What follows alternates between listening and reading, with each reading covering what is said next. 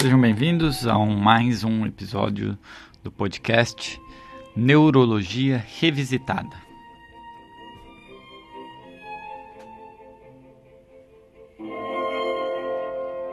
No episódio de hoje vamos falar a respeito do estudo Rampart. O estudo Rampart foi um estudo publicado no New England em 2012 e que pretendeu estudar né, a, a eficácia da, da realização do benzodiazepínico midazolam em sua forma de administração intramuscular quando comparado com o lorazepam feito pela administração intravenosa. Então ele comparou o midazolam IM com o lorazepam EV, que é a droga de escolha, que é a droga mais consagrada como tratamento de primeira linha para o tratamento das emergências epilépticas. Então, em 2012, é, eles pegaram, treinaram paramédicos, participaram desse estudo 4 mil paramédicos em mais de 79 hospitais, centros é, de referência, e os pacientes é, do estudo foram pacientes com crises convulsivas com duração maior de 5 minutos. Né? Eles foram randomizados, é, foi um estudo randomizado, para receber tanto ou lorazepam mais o placebo ou midazolam intramuscular mais o placebo. Né? E foi um estudo de não inferioridade. E esse estudo mostrou que o midazolam intramuscular foi não inferior, não só foi não inferior, como também foi superior ao lorazepam feito de forma intravenosa. O midazolam teve sucesso na cessação das crises em 73% dos pacientes enquanto o lorazepam teve sucesso na cessação das crises em 63% dos pacientes, com um P significativo. É... E o interessante é a gente ver os resultados é... em relação não só à porcentagem, mas em relação ao tempo. Né? O estudo é muito interessante nesse sentido. É porque a gente sabe que em emergência epiléptica, em estado de mal epiléptico, o tempo é um fator muito importante. Né? Quanto mais tempo o paciente eh, está em estado epiléptico, mais, mais você sabe que é, pior é a resposta que ele tem às terapêuticas. Quanto mais ele fica em estado de mal, menor é a taxa de resposta né? e maior é a taxa de complicações. Então a gente sabe que no estado de mal epiléptico é muito relevante o tempo. Né? O tempo é um fator que deve ser considerado, é uma variável muito importante no tratamento. Né? E o que esse estudo mostrou foi justamente que você optar por uma via intramuscular, principalmente no ambiente pré-hospitalar, feitos por paramédicos treinados, é eficaz e leva à cessação das crises não só em relação ao término em si, mas em relação ao tempo de término. Né? É, e o estudo traz isso de uma maneira muito interessante.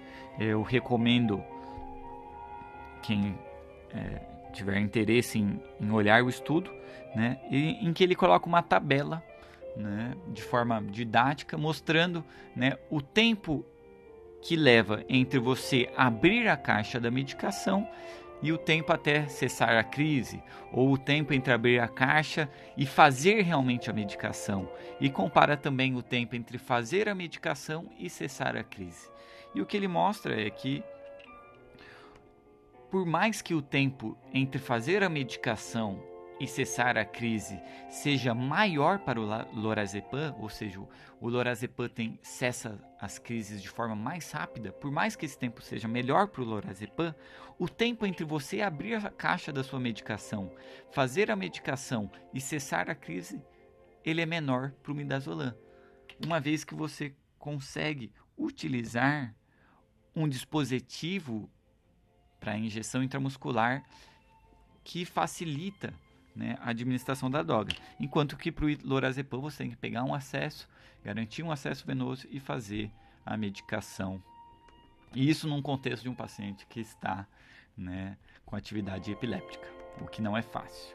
Né? Então esse estudo aí trouxe um novo, é, um estudo muito interessante, né, é, que colocou a eficácia do midazolam IM no contexto pré-hospitalar como eficaz para a cessação de crises, né?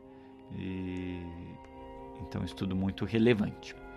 Interessante alguns dados que ele traz, né? Que, que também em relação à depressão respiratória. A gente vê muito, é muito comum a gente ver a preocupação né, com os médicos que estão tratando né, das emergências epilépticas, aquela preocupação com o rebaixamento. Né? Ah, eu vou fazer um lorazepam, vou fazer um midazolam, meu paciente não vai rebaixar?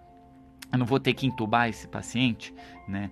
E o que esse estudo mostrou que não existe essa relação entre realização do benzodiazepínico e da depressão respiratória ou do rebaixamento do sensório, né? E o que existe na verdade é que dar o benzodiazepínico, tratar a crise epiléptica, na verdade ele reduz, né, ele reduziu o número de necessidade de intervenção, né, é, de intubação.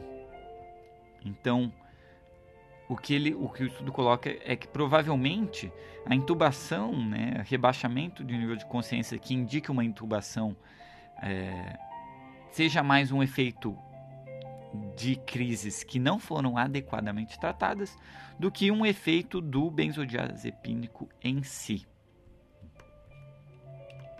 E, para finalizar, falando das doses, né, que é a parte prática do estudo, né, ele utilizou a dose de 10 miligramas de midazolam intramuscular. Então, fácil, rápido de gravar, dose de 10 miligramas intramuscular de midazolam, né, é, comparado com a dose de 4 miligramas do lorazepam intravenoso.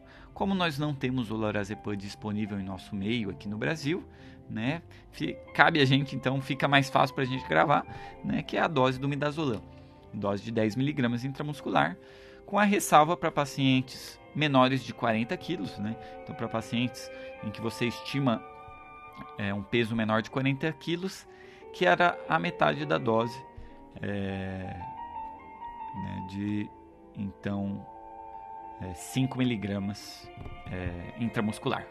Então, metade da dose. Maior que 40 quilos, 10 miligramas em M. Menor que 40 quilos, 5 miligramas em M. Essa foi a dose validada pelo estudo. Né, uma dose fácil de gravar. E dose do lorazepam, como a gente não tem, a gente nem precisa se dar o trabalho de gravar. Né?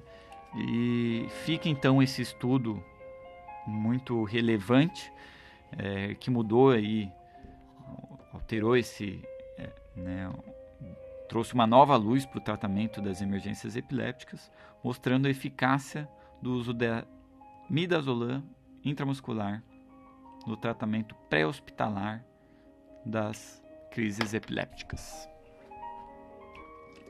Esse foi mais um episódio então do Neurologia Revisitada. O episódio de hoje foi ao som do movimento andante do concerto para pianos de Mozart. Concerto para piano número 21 de Mozart. O movimento andante.